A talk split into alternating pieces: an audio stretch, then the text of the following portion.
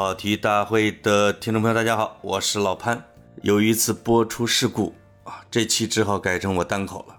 本来跟格子已经录好了一期节目，格子学开车，但是我们俩其中有一个人的话筒呢，开关忘了开了，于是整个节目就只留下了我一个人的声音。哎，我本来也想把我自己声音。给挂上去是不是也 行？但这个想法有点太过狂野。这个由于时间紧急我就只好自己再来一期。我这期啊，趁格子不在，我继续奚落他们山东人。这期我聊地图炮之曲阜，标题直接奉上：山东的响马和圣人。曲阜我是去过的。跟大家也讲过，其实有一些地方是值得你单独去，曲阜就是其中的一个。呃，我等一会儿可以跟大家聊我去曲阜旅游的一些见闻。那先从哪儿开始呢？当然先从圣人开始喽。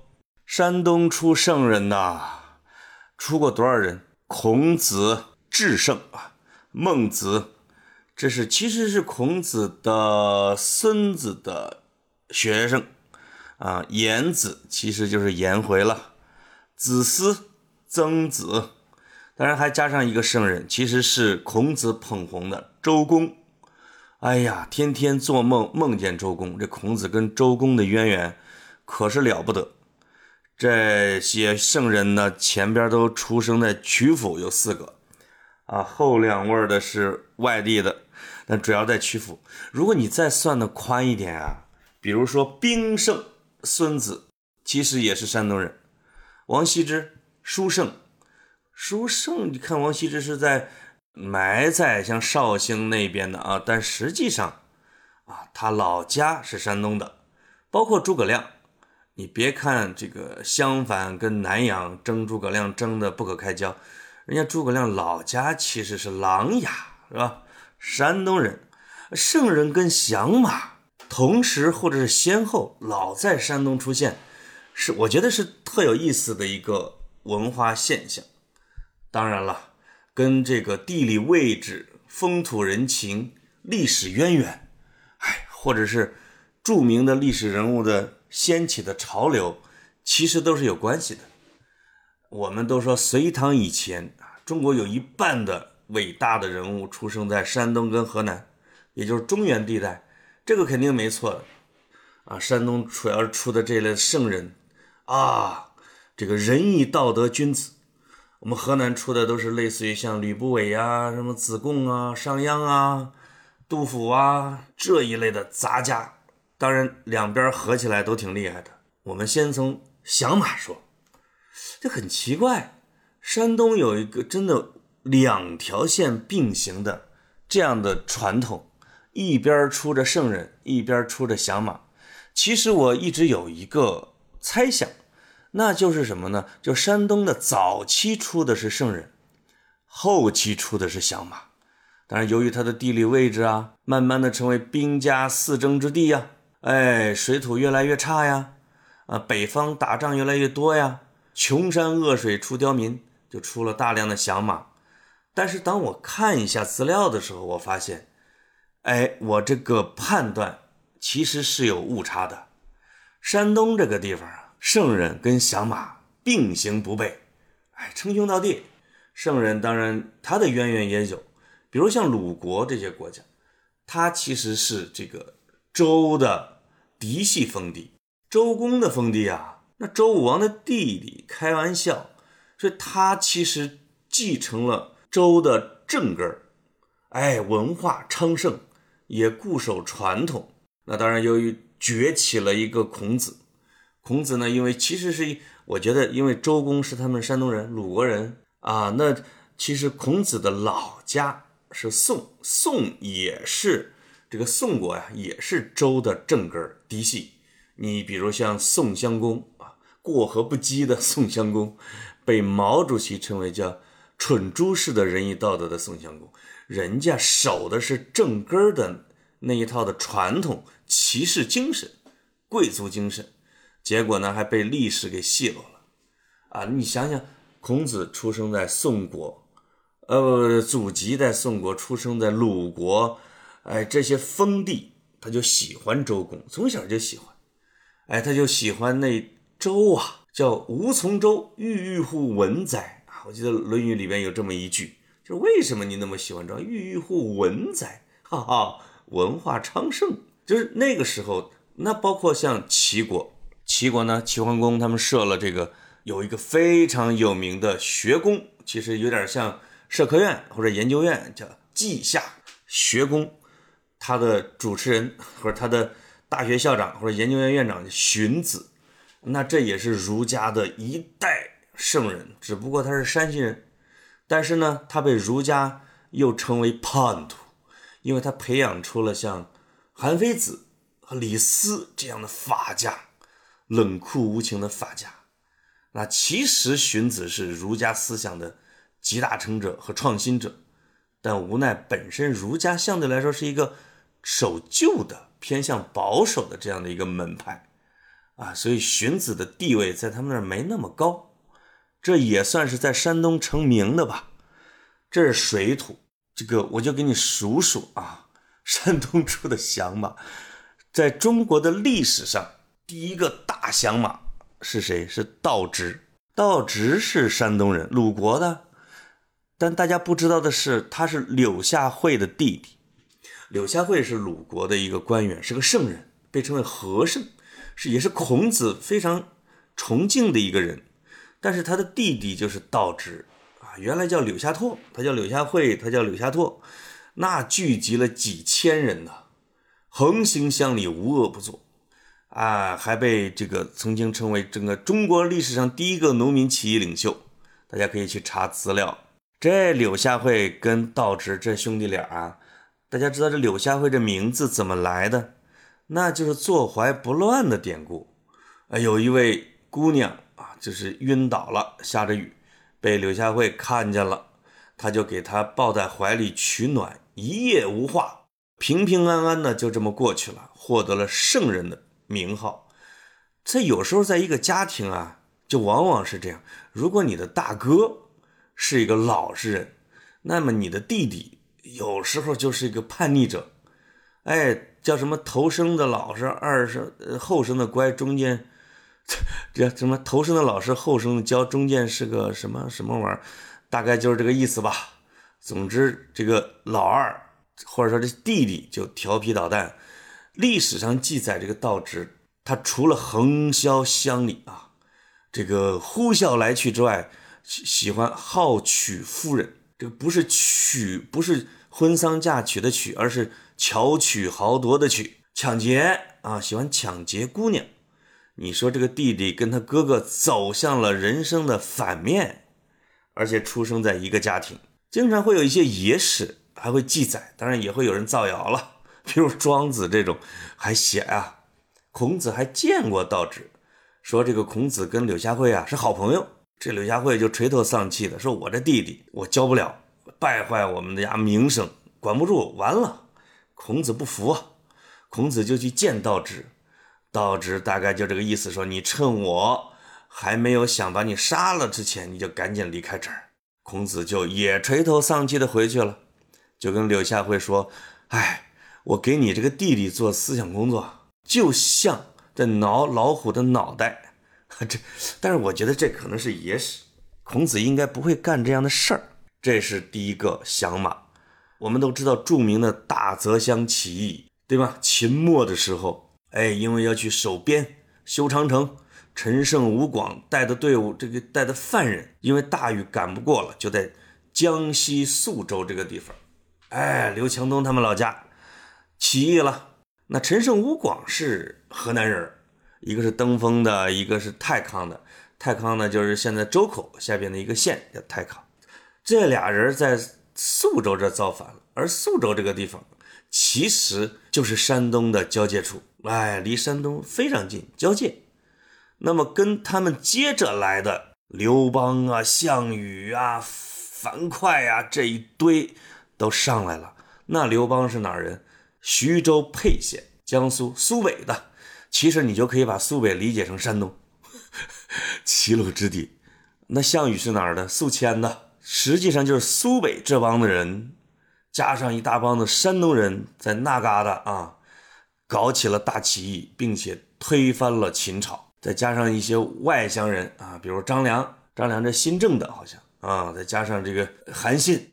当然了，这些外乡人后来就没什么好果子吃，还是人家山东人、人家苏北人搞起来了。再往后到《隋唐演义》，就是我小时候常听的这些啊。那瓦岗寨，其实瓦岗寨不是在山东，要给大家纠正一下，它是在河南安阳滑县。其实我挺奇怪的，这个滑县境内应该都是平地，它怎么就起来一个寨子呢？可能顶多是一个大土丘那种的。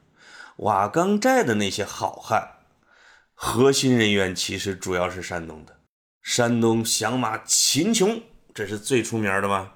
程咬金，这山东的。哎呀，徐世绩，徐世绩就是徐茂公啊。徐茂公在里边是以军师出现的，实际上是武将啊，文武双全。他后来那个归降了唐朝以后，叫李绩，就改姓了啊。而且这个世字。因为避李世民的讳也去了，就叫李绩，成了唐太宗手下的大将，哎，也成了李卫公的学生，成了凌烟阁的画图像的人物。那单雄信，这是单雄信是菏泽的呀。单雄信其实在去瓦岗之前，才是整个山东的黑社会老大。就是你要办什么事儿，或者你要去说，哎，你要去一个地方。只要拿着单雄信的令牌，一路保你平安。单雄信也是在《隋唐演义》里边，最后不屈服于李世民而被杀死的。就是瓦岗寨的这帮山东好汉，等于跑题儿跑到了我们河南。哎，因为濮阳其实曾经属于安阳啊。哎，山东人穿过了我们濮阳的地界儿，跑到了瓦岗寨去造反。但是这个翟让是滑县的。哎，是人家是本地人，但是呢，翟让因为杀人在濮阳坐的牢，我这我真知我怎么知道？我也不知道，我怎么就知道？后来被我们濮阳的一个看守监狱的哥们儿给放了。你看这《水浒》里边啊，《隋唐》里边老是把犯人给放了。那时候那够乱的，这个翟让就回到了华县造反，后来就被谁杀了呢？被李密给杀了。李密这货呢？他不是山东人，他也不是河南人，他是陕西生的东北人。陕西人不是有梦想吗？陕西的黄土埋皇埋皇上啊，李密就是有皇上梦，就把翟让给干掉。哎，也导致了瓦岗寨的衰落，最后的灭亡。这是隋唐。那再到北宋就更有名了，《水浒传》。《水浒传》里边的英雄，大家有一个习惯的印象。以为《水浒传》里边这帮人全是山东的，其实不是。我我现在特别有兴趣研究《水浒传》里边山东这帮人的籍贯和出生地，以及对《水浒传》啊里边的势力帮派座次他们的影响。谁跟谁好啊？谁跟宋江一伙啊？谁跟武松好啊？谁跟鲁智深好？这个呀，不光是性格，跟你家生在哪儿有莫大的关系。你不一个地儿的，你吃的不是一样饭，你说的话语言不一样，那你就做不到一块儿去。宋江、李逵、武松这都是山东的啊，虽然武松跟宋江关系也不咋地，但是鲁智深是甘肃的，书里边没说他是生在哪儿，但他就说在甘肃当官嘛。大家猜林冲是哪儿人？人家林冲是东京的，那是首都人，对吧？那是有开封户口的。所以林冲在整个的水泊梁山，其实是有点郁郁寡欢的。他的气他有点瞧不上这帮，哎，吃的煎饼卷大葱的土包子。但那些人呢，跟他气质也不相投。他就是凭本事吃饭，只不过呢，没有打进核心圈层。虽然他的历史地位和贡献很高。燕青是北京人儿哎，河北的。从小是被卢俊义收养，那卢俊义，我跟你说，这也不是山东人，这一看就知道死活不来呀。最后宋江这帮人丧心病狂的把人家卢俊义家给害了，才把这卢俊义给整过来。卢俊义他家是邯郸大名人，大名是在濮阳的北边，是在河北。哎，著名的澶渊之盟，澶渊之盟的这个澶渊是在我们濮阳，但是在澶渊的前线就是大名。花荣呢，我考证了一下，他书里边说是清风寨的。那清风寨是在山东，但他并不是说当山寨主，他是个屯兵的地方，人家是当军官的。这个花荣到底是哪儿人，倒是真没说，只是说他是水泊梁山第一美男子，比燕青还要漂亮。我一直在找，到底有没有我们濮阳人？你这个梁山离我们濮阳这么近，我们濮阳也是山东、河北、哎河南三省交界之地，也是穷山恶水之乡啊。那你没有我们濮阳人的这种造反，怎么能行？我找来找去，有一个人像，霹雳火秦明。书里边说他是山后开州人，这个山后我真不知道，但开州我知道，开州就是澶州，澶州就是濮阳。那再往后就是义和团，这就不说了。义和团主要就是他们山东搞的，因为山东的这个教堂比较多呀，从青岛那嘎达蔓延过来的，山东的义和团就这么起来了。我们高中的时候学过《窦娥冤》，对吧？关汉卿的戏，我记得其中有几句是说这个什么“天地也，只合把清浊分辨？可怎生糊涂了道直言冤？”为善的受贫穷，更命短；造恶的享富贵，又受延。你看，窦娥说出了两大极端人物啊，糊涂了道直和颜渊。颜渊是山东的圣人，道直是山东的响马。这你看，这山东是不是就这么和谐统一、对立的存在在一起？那。这不愧是生了格子的土壤，这是一片神奇的土地。格子他是哪儿人呢？潍坊放风筝的。这个他在古代啊是齐国啊，是齐国。齐国其实战国七雄里边啊经济最发达的国家，非常发达，而且文化也很昌盛，所以人家潍坊是一个人杰地灵的地方。接着我说这个曲阜。我是哪年去的呢？大概得有五六年前吧。确实是，而且是从从我们老家濮阳过去的，因为从濮阳开车也就两个多小时，从那儿再回北京也就五六个小时，就这么近，哎，直接就过去了。说实话，就待了一一个晚上，一个整天，下午就走了，没有好好的多看啊，就看了三孔。孔庙、孔府、孔林，晚上在这个鼓楼那儿转了转。嗯，其实对曲阜整个的城市啊，大大小小的这种景观呢，哎，还有一些没那么大的这种景点和古迹没有去到，所以我一直跟格子在约，我们什么时候组织一个跑题的文化旅游团，我们第一站就可以去曲阜。哎，这个寻根嘛，而且里边又好看，再不行就去趟泰山，因为从曲阜大概一个多小时，就会到了泰山脚下，到了泰安，这都是一体的。山东是一山一水一圣人，一山就是泰山，一圣人就是孔子。那我对曲阜印象最深的是这么几个地方，是他一进门的时候。第一个大牌坊石牌坊，这个石牌坊呢，不是说它造的有多好，而是它上面有四个字，叫“金生玉振”。哎呀，我在那个牌坊那儿站了有半个小时，我就琢磨这个“金声玉振”是什么意思，他在讲什么道理？其实大概这个“金”就是钟啊，哎，就是一场演奏开始和定调的这个钟。这个玉振就类似像玉盘，是收尾。金声玉振，其实就是预预预示着啊，就是孔子的学识、智慧、人格、道德，就达到了极高的、完美的、和谐的、统一的这样的一种境界。但是呢，他又不会直接说出来，他就这四个字“金声玉振”。哎，我就站在那儿一直这么默诵啊，甚至出声啊，你就觉得就汉语之美，古汉语之美，古汉语之深。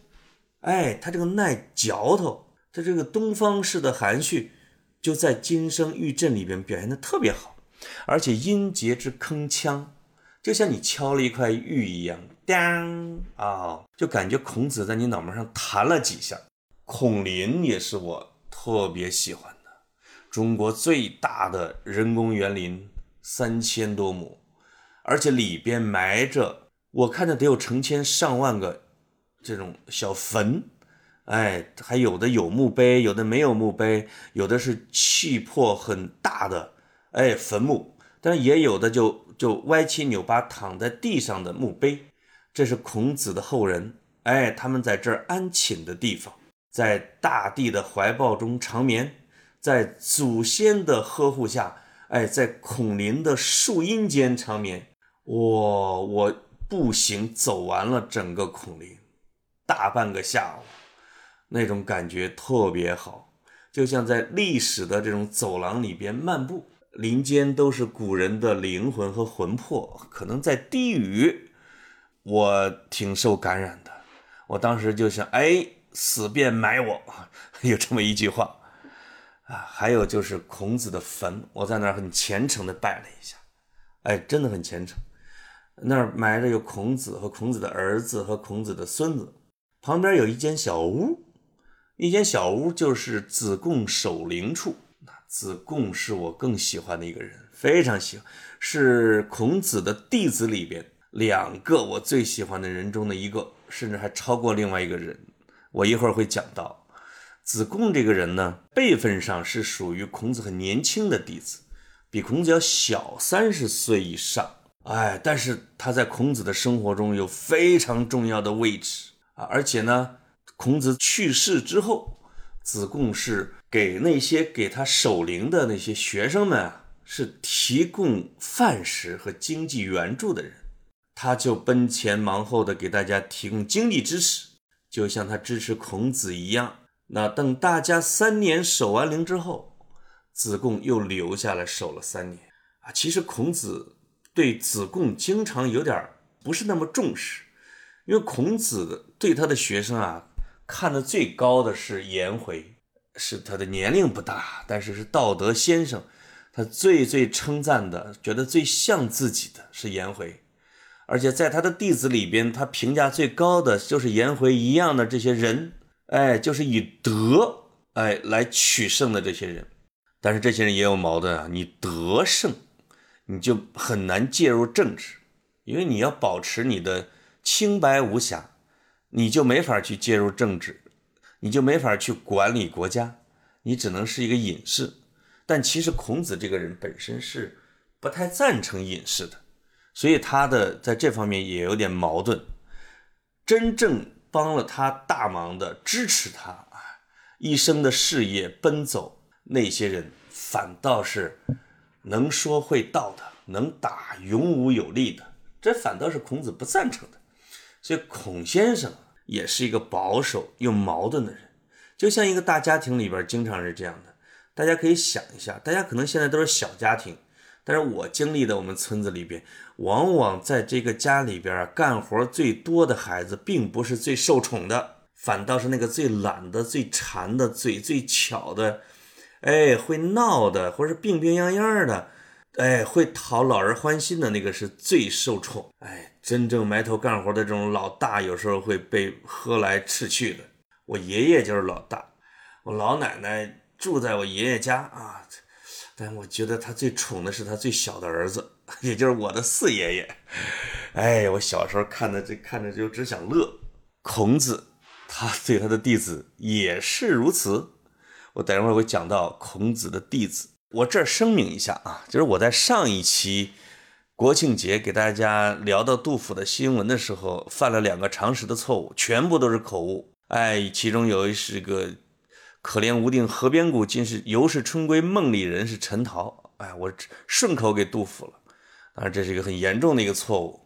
另外还有一首诗是杜牧的啊，这 我都不知道我说了什么，很奇怪。人老了，说实话，已经提前进入早老性痴呆，对自己的这种嘴边物完全没有意识。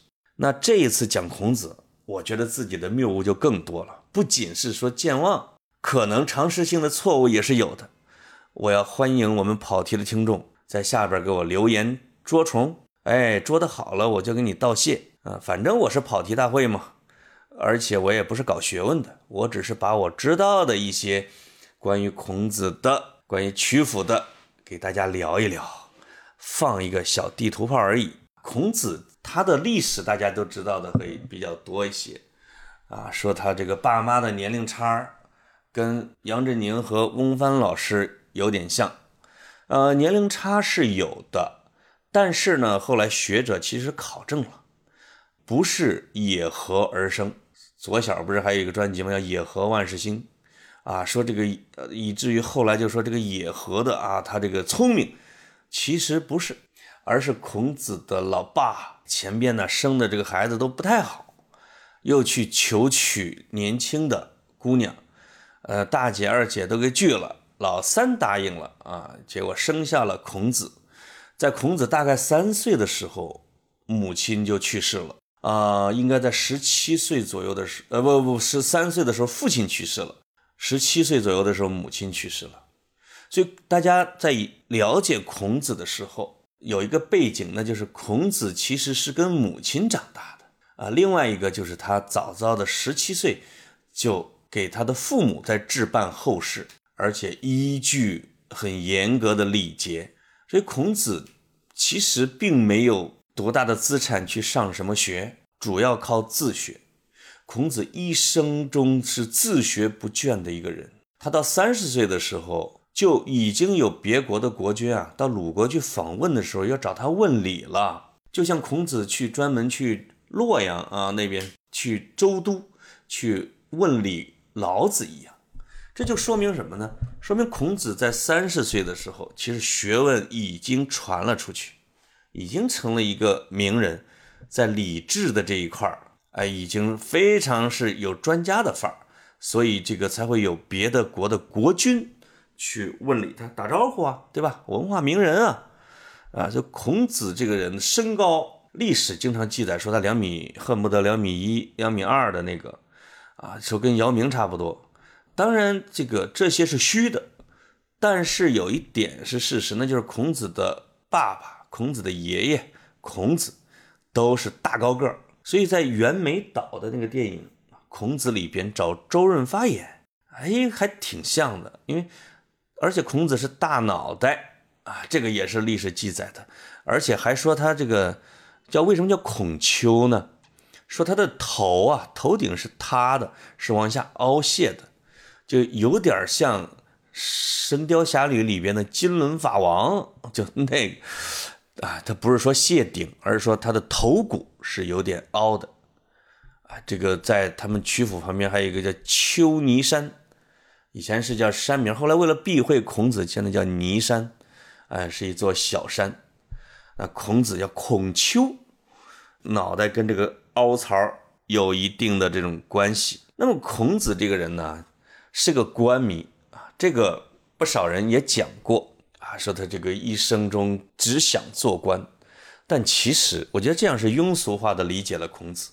孔子并不是说只想做官，他是想推广他的理念。哎，他想把他一生学所学，啊，把他他把周公的精神，啊，把周朝的那种以前的礼制用到一个国家身上，让这个国家的人人变得文明。变哎，从而让整个国家强盛而知礼。可惜啊，不被采用。所以孔子周游列国这几年都是为了推销自己的理论啊。在这个周游列国的途中和周游列国的回来之后，主要的这些年头，他说的一些话，他跟他的这个学生们的这些聊天讲学，被收集在他去世之后。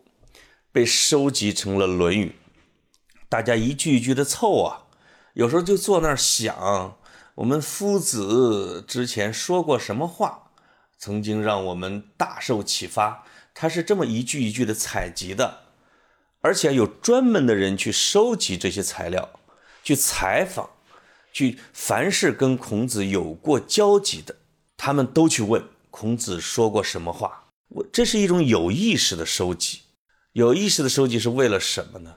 是为了当然为了传承他的思想，也是为了树圣人。刚才我说的子贡的几大贡献，其中就包括是他最早，而是一手操盘，把孔子给推出来成了圣人，这才有了我们中国人的精神圣经《论语》这样的一本大书。这本大书，别看全是小金句儿，哎，跟名人名言似的，它实际上经过了两千多年的这种。研究、传承、传播知识分子的遵守，哎，言传身教，这个已经化成了我们的血脉，化成了我们的文明，差化成了我们日常生活中的一举一动，所以它叫做圣经嘛，它是指导你的日常行动的，不仅指导着普通老百姓，也指导着所有的知识分子，还指导着那些当皇上的人。比如说，我们就是宋朝说哪个皇帝最好，知识分子会给他起个最好的谥号，仁宗。啊，宋仁宗赵祯，这是这是整个历史上叫什么评价最高的几个皇帝之一，他被赋予了一个叫叫仁宗，那其实就来于这个《论语》，因为孔子的思想的最高的评价就是仁呐，仁义的仁。哎，他经过多方论述，什么样的情况，什么样的人，什么样的作为，才能达到人的境界？哎，所以那也是知识分子所愿意得到的最高的评价。还比如说，我们古代大臣，就是他死后也要有谥号啊，对不对？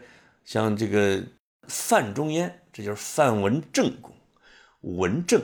文贞啊，这你反正叫文的谥号，这些大臣，包括像有这个曾国藩呐，是吧？范仲淹呐，可能还包括欧阳修啊等等，可能还有王安石，大家可以挑一挑看一看啊，不知道是不是？可能是。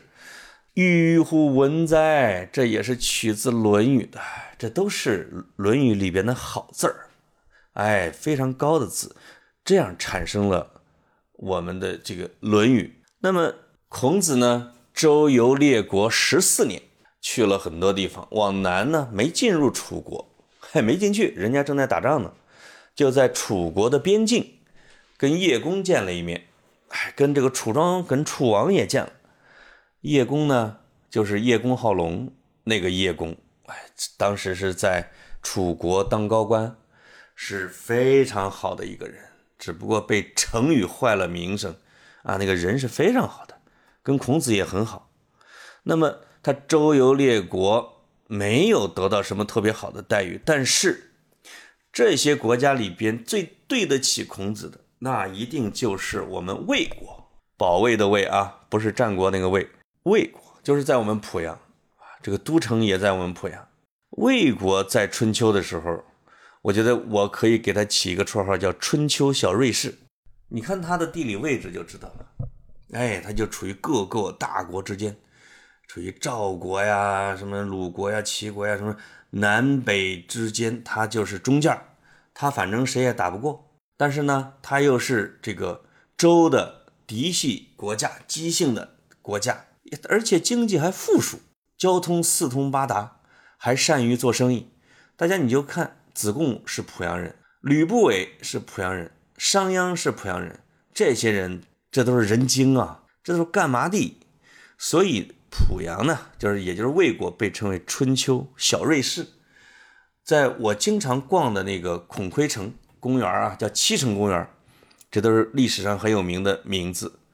哎，这个里边有一个会盟台，我小的时候它是个大圆堆子，在历史上它很大，上面能坐几千人。有人说它就是著名的葵丘。但是呢，也有不少资料说不是，因为有人说葵丘是在民权，有人说葵丘是在菏泽，等等。但是我们那个会盟台至少有接近十次春秋会盟，啊，这个赵晋国呀，齐国呀、鲁国呀等等各种宋国呀、魏国呀这些，魏国都是当东道主，都是给人招待的很好，而且呢，他是持的是中立，哎，在各方终端中保持中立这样的一个态度，所以各个国家就愿意到我们濮阳来会盟，对吧？来和好，来结盟，有什么争议来谈个话。而且呢，还会就一些大自然灾害来达成一些统一的行动，比如说啊，春秋期间各国家还约定，大家绝对不允许在打仗的时候啊，你扒黄河的口子来水攻。哈哈，这哎，你别说，这是不是小联合国呀？所以，我们濮阳的那些老人有时候把这个魏国叫成啊，春秋时期的联合国啊，你你也可以这么说。反正联合国也没什么实权嘛，对不对？也没什么威胁。那么孔子周游列国十七年，呃，十四年有七年就是在魏国度过的，因为有他的好朋友，当然也有卫灵公这样比较看重他的人，虽然也不大用他，但是也会给很多的好处啊，给你安排宅子，给你发一些这个礼物，让你要你要养活你的门人弟子，对不对？更何况，哎，魏国还有一位美女，是这这是谁呢？男子啊，那男子，我记得在周润发版的孔子里边是周迅演的，这也是这个《左传》里边说他美而淫，你说这三个字绝对让人浮想联翩。这位男子原来是宋国人，那那也是小狐狸精，后来嫁给了卫灵公，但是把持着朝政，名声不太好。哎，在春秋各国之间呢，以风骚著称。所以，这个孔子带着队伍，带着子路他们啊，到魏国的时候，有一天，男子说他想见孔子。这说明什么呢？就孔子在他五六十岁的时候，他其实已经是名满各中原国家的这种文化大名流，哎，网红，当时的大网红。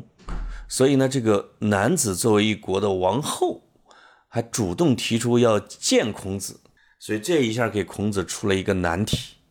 我觉得，如果孔子不见，他在我的心目中的地位真的会下降，那就太古板了，太僵化了，对不对？那太味道是了。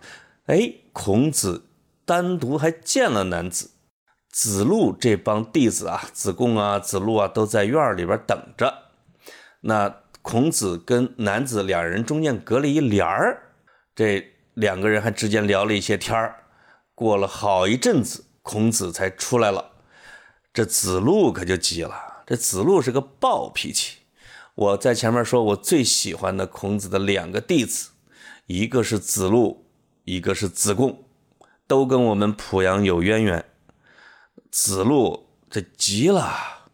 这个 子路不悦，我记得啊，我记得原话是怎么说的呢？就是孔子入门，北面稽首，夫人自围中再拜，环佩欲生什么然？了然啊！大家可以查一查啊。孔子曰：“吾相为福建，见之礼达焉。”子路不悦。孔子视之曰：“欲所不者，欲所否者。”天厌之，天厌之。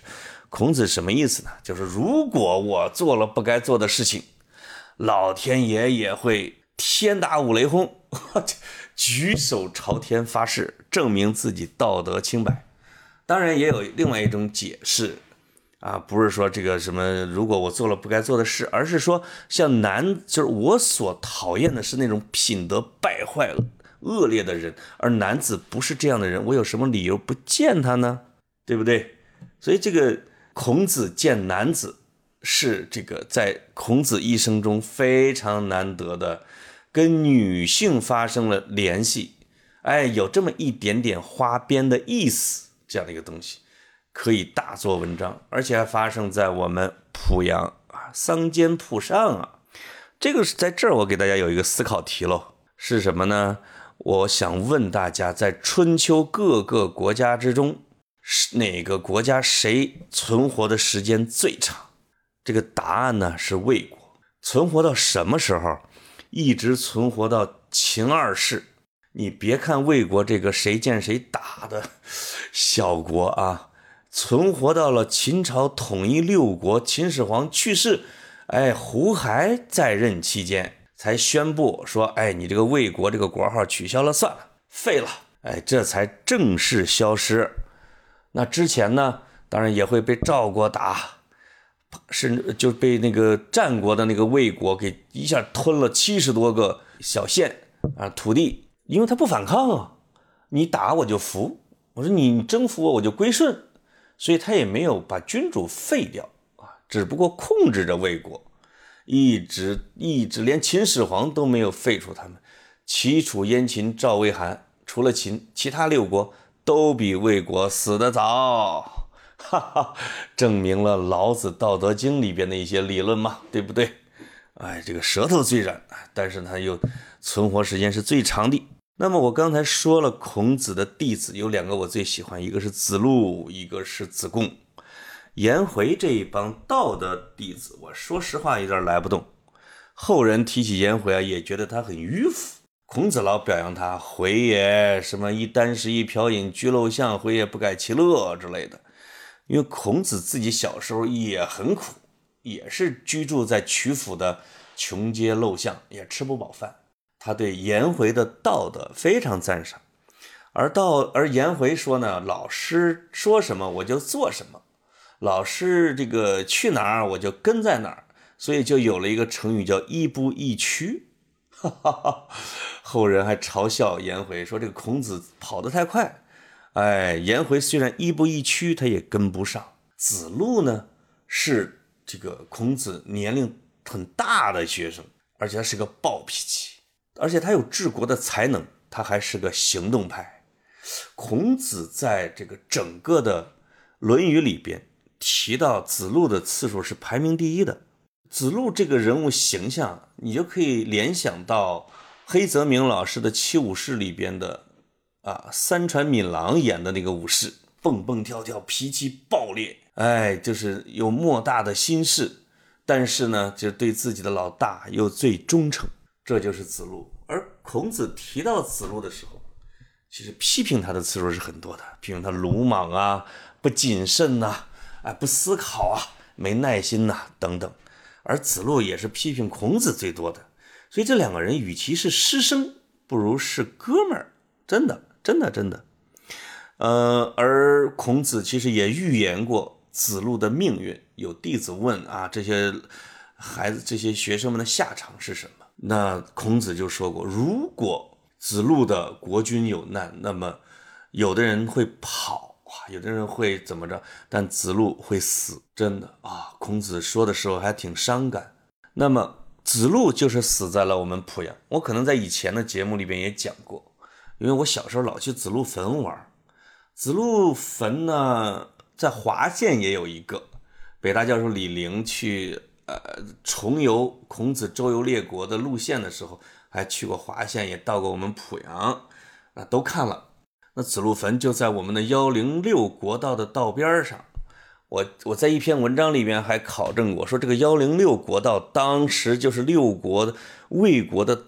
这叫国家级大道啊！当时的高速公路啊，它的路，这个它的子路坟边儿就是七城，也是孔亏城，其实有点像魏国的这个类似于直辖市，就这么一个很重要的一个位置。他就是死在了这个地方。当时就发生了春秋历史上非常有名的一件大事，魏国叫父子争国啊，就是这个太子叫蒯亏吧，他的父亲去世之后。没有立蒯聩，反倒立了蒯聩的儿子啊，也就卫灵公他的孙子继承了王位等等。后来蒯聩回来就收复，就搞密谋。那么就在这个地方，是孔亏城这个地方，那是子路的老板待的地方。子路就过来救援，那打的打得过呀？在被杀死之前说：“你们等等。”然后正了一下自己的衣冠，系好了自己的帽子的带子。从容赴死，这就是历史上非常有名的故事，叫结婴赴难。孔子啊，在七十三岁去世的。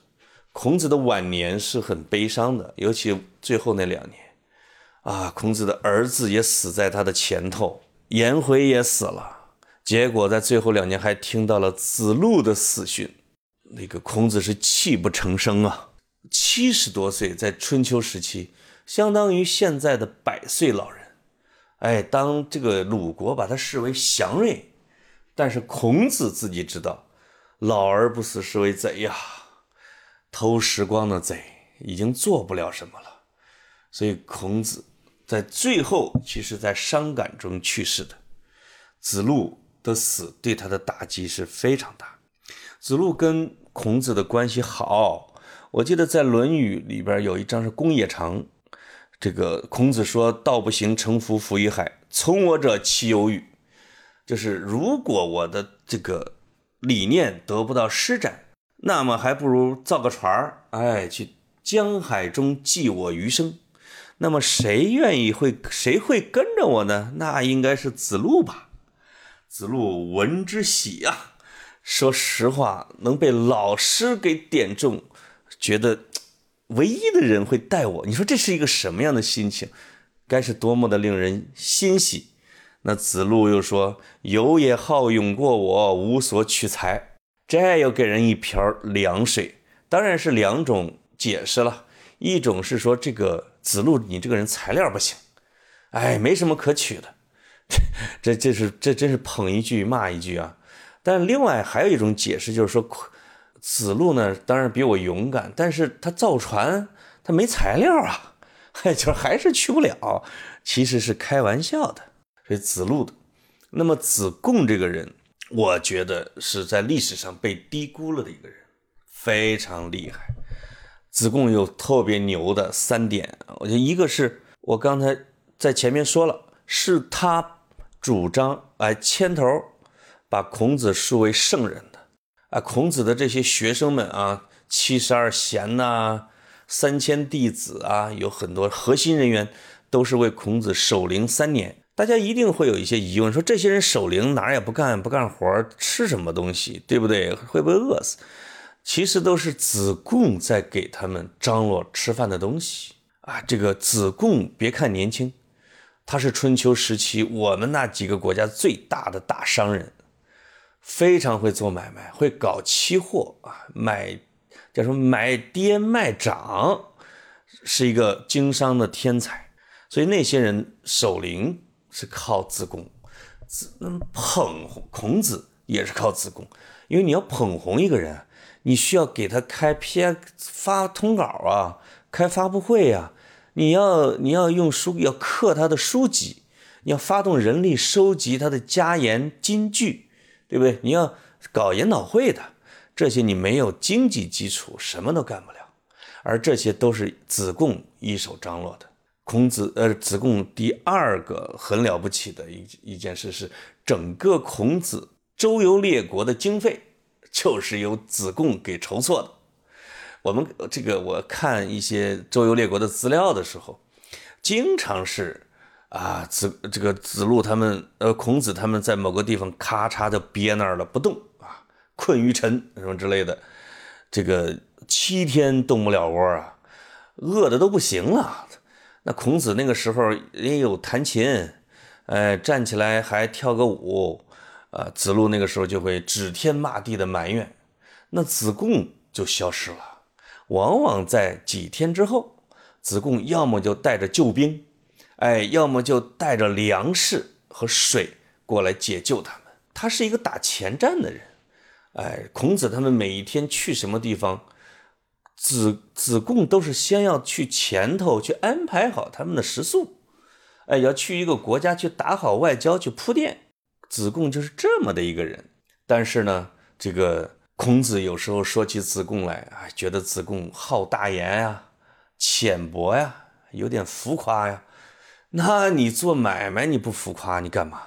没有子贡，孔子就失去了最大的赞助商，真的会喝西北风。而子贡曾经在鲁和魏都配过相印的人，这水平绝对了不得。他不光是经商，他是一个非常厉害的外交家。我记得是二零一二年的时候，我当时去看林兆华林大导的一个话剧，叫做《说客》。哎，说服的说，说客是濮存昕跟高亚麟主演的。高亚麟就是那个那个叫什么《家有儿女》的那个爸爸。哎呦，给我笑的！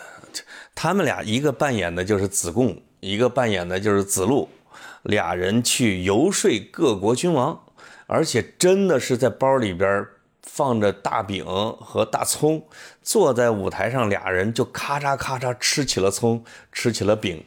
给我们在楼在在在在舞台下面给笑的，他当时讲的是什么呢？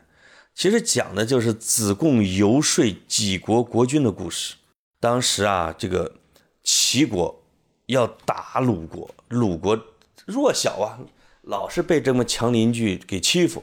鲁国就像加拿大，哎，齐国就像美国，老是要欺负鲁国。这个时候，孔子就要救自己的祖国。哎，要去各国搬兵，呃，子路说我去，孔子给否了。这个说我去，否。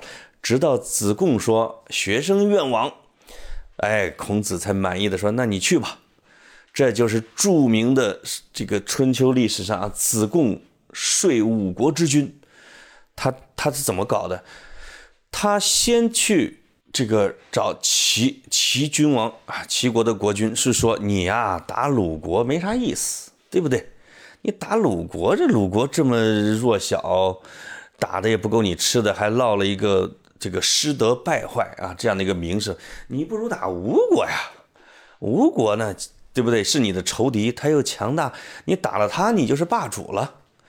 哎，这齐国觉得也是啊，这个国君觉得，但是呢，说我已经都出兵了，你让我拐道这不好看呢。这个子贡说：“那不要紧呢，我去吴国。”我去找吴王夫差，我去说服他，让他来打你。你在半道上截击吴王的军队。哎呦，齐国说这小子还能干到这件事儿，说你要能这样办，那我就等你信儿啊。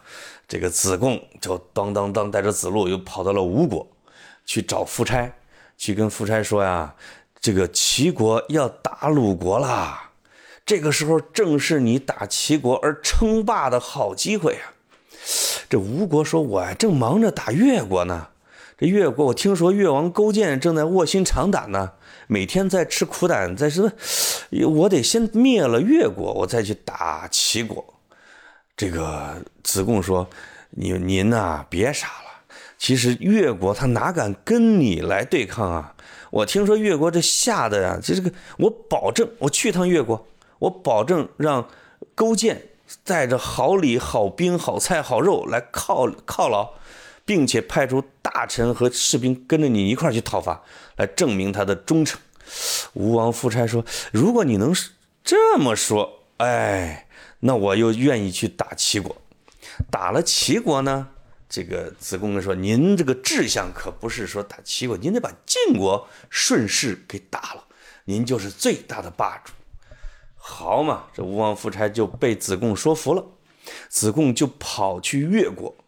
勾践一听说子贡来了，迎出十里地去，那败军败军之将啊，这是这这是被吴国拿捏的死死的人啊，而且正在卧薪尝胆的时候，不想被人看出来。子贡见了勾践，就说，直接就说了来意。说吴王啊，现在怀疑你，准备先打你，再去打齐国，可把勾践给吓坏了。哎，子贡说，如果你没有说去反抗吴王的意思，他现在怀疑你不冤得慌吗？如果你有报复的意思，他现在发现了，那你岂不是危险了吗？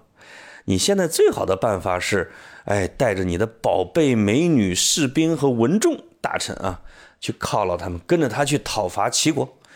哎，这个勾践就。哎，就全部照办。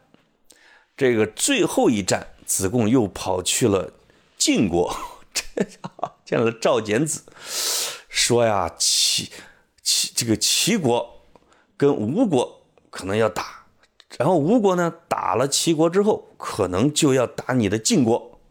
啊，这个晋国一听啊，那不行，我得做好准备。他感谢了子贡，子贡结果从这个。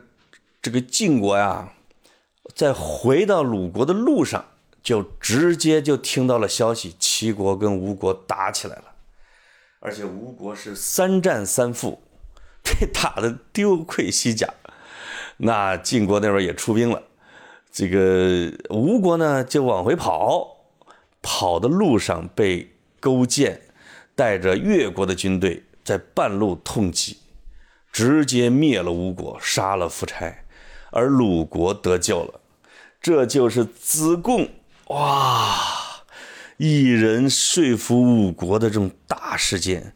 我觉得这个这个牛逼程度。不下于苏秦啊，配六国之印，而且因为他是在救自己的祖国，你就想吧，呃，在这里边他的智慧、口才，他的这种，我觉得这个这叫什么爱国之心，都让我非常喜欢。哎，这是我最喜欢的我们濮阳老乡子贡。我本来想把孔子多说一些，这一看怎么着已经一个小时了。那最后就简单的说几句《论语》里边的佳句吧。这《论语》里边的佳句当然有很多，大家都知道了。我找一些不那么流行，但是我个人非常喜欢，而且对我有启发的。大家会发现，随着你在年龄的不同，你其实会喜欢不同的啊《论语》里边的句子。那么我现在喜欢的这几个，比如说子曰。饭疏食，饮水，取功而枕之，乐亦在其中矣。不义而不义而富且贵，于我如浮云。这个意思呢，就是说吃啊，吃点素菜，多喝水，哎，这个枕着自己的胳膊当枕头，多睡觉，哎，悠哉悠哉，也是乐在其中。不义啊。不义之财而富且贵，对我如天上的浮云也。这是孔子非常向往的一种境界，乐陶陶啊，对吧？乐陶陶，这个不义而富且贵，曲拱而枕之。这个曲拱而枕之，哎呀，对我这种爱睡觉的人来说，这句话代表着莫大的一种鼓励。我一定不辜负。孔子他老人家的话，在《论语》的《雍也篇》里边有一句叫“智者乐水，仁者乐山；智者动，仁者静；智者乐，仁者寿。”这个呢，乐水乐山这一个大家是比较熟悉的啊。那但是智者动，仁者静；智者乐和仁者寿这里边，这个大家从字面上也基本上就可以。能够比较出来，你就比较水和山不同的特征，对吧？智慧使人很圆融，哎，这个那么具有人心的人呢，他很安稳；这个智慧的人他很快乐，具有人的品格的人他很长寿，不做亏心事，不做不怕鬼敲门嘛。啊，也有人说是叫乐啊药，他反正各种读法，这个乐字都行。还有三军可夺帅也，匹夫不可夺志也。这句话其实直接就，我觉得引发了后边几千年知识分子的各种的效仿，包括孟子的说“虽千万人逆之，吾往矣”啊，这孟子的话就有这句话的这种精髓。那么梁漱溟在文革期间遭受围攻的时候。被称为最后一个儒家啊，梁漱溟，他就说出了孔子的这句话：“三军可夺帅也，匹夫不可夺志也。”哎，你拿他怎么着？《论语·子路》里边有一有一句话：“子贡问曰：‘乡人皆好之，何如？’子曰：‘未可也。’乡人皆恶之或者恶之，何如？子曰：‘未可也。’”不如乡人之善者好之，其不善者恶之。什么意思呢？意思就是说，当所有人都说你好，未必是真好；当所有人都说你坏，也未必是真坏，是吧？也不太行。还不如那些这些乡人中啊，那些好人说你好，坏人说你坏。这个是。这个就出了一个词叫“乡愿”啊，就是那些不讲原则的人，八面玲珑的人。呃，这也是李敖后来经常宣扬的这句话。他把自己叫做善霸，从恶霸这个词而来，就善良的恶霸，其实就是我觉得就是来自于孔子的这句话。这句话对我的启发是，就是我有时是感到自己啊过分的迁就别人，而委屈了自己的原则，显得有些相怨。人已经四十了，知天命了，对吧？不惑了，知天命了。这个时候想干什么就干什么吧，想说什么话就说什么话，觉得不对的就说，觉得不对的也说，不要委屈自己而迁就别人，对不对？那么还有两句，一个是子曰：“后生可畏，焉知来者之不如今也？”四十五十而无闻焉，斯已不足畏也矣。哎呀，这句话正说中我的当下。孔子说：“后生小子是很可畏的，后生可畏。你怎么知道他们未来不如我们这些老家伙呢？”后边这句话就扎心喽。说到四十五十你还默默无闻，那么你也不足畏了。就你到四五十的时候，你还是没弄出什么名堂，你这辈子也就可以收摊儿了。收摊儿这个词是李玲老师说的，就是形容这句话的。这不是正说我吗？到四十来岁默默无闻，一事无成，哎，做着不想做的事情，那是不是四十五十而无闻焉？斯已不足畏也已。也没什么可混的了。那最后有一句话叫叫什么嘞？最最后这句话我就不说了，大概就是“饱食终日难以哉”吧。整天吃饱了饭，不动什么脑筋，也不干什么正经事儿。这说的也是我，是对自己，就是意思就是说，你天天不吃饭，也不勤于思考，不是老吃饭不勤于思考。这个你这个人你就这么混日子是是没什么出息啊！这几个出于《论语》洋货，激励我减肥吧，就当是孔夫子他老人家对我的鞭策。孔子这本书太厚，一下子是翻不完的，所以我我呢就借着曲阜地图炮跟大家简单的讲一下孔子。哎，捎带的跑题一下响马，反正。山东嘛，就盛产这两样东西，对不对？我关于孔子的书和一些材料可以推荐。我大概在十几年前做过一个三十二页的特刊，在《新京报》，叫《论语新编》，是我统筹的。啊，这个最后的漫画《猫三狗四》讲的这个调侃孔子的，还是我编剧的啊写的东西。而且这个这个里边采访了。专访了余英时啊、李泽厚啊，包括齐泽克，世界级的哲学家，都来聊孔子。我觉得是我见的啊，媒体做孔子的最有分量的一个特刊。其他的书，比如井上靖的《孔子》，其实讲的是收集孔子的哎名句儿、金句儿的这样的一个过程，里边叫家言啊。那还有李陵有两本书，一个叫。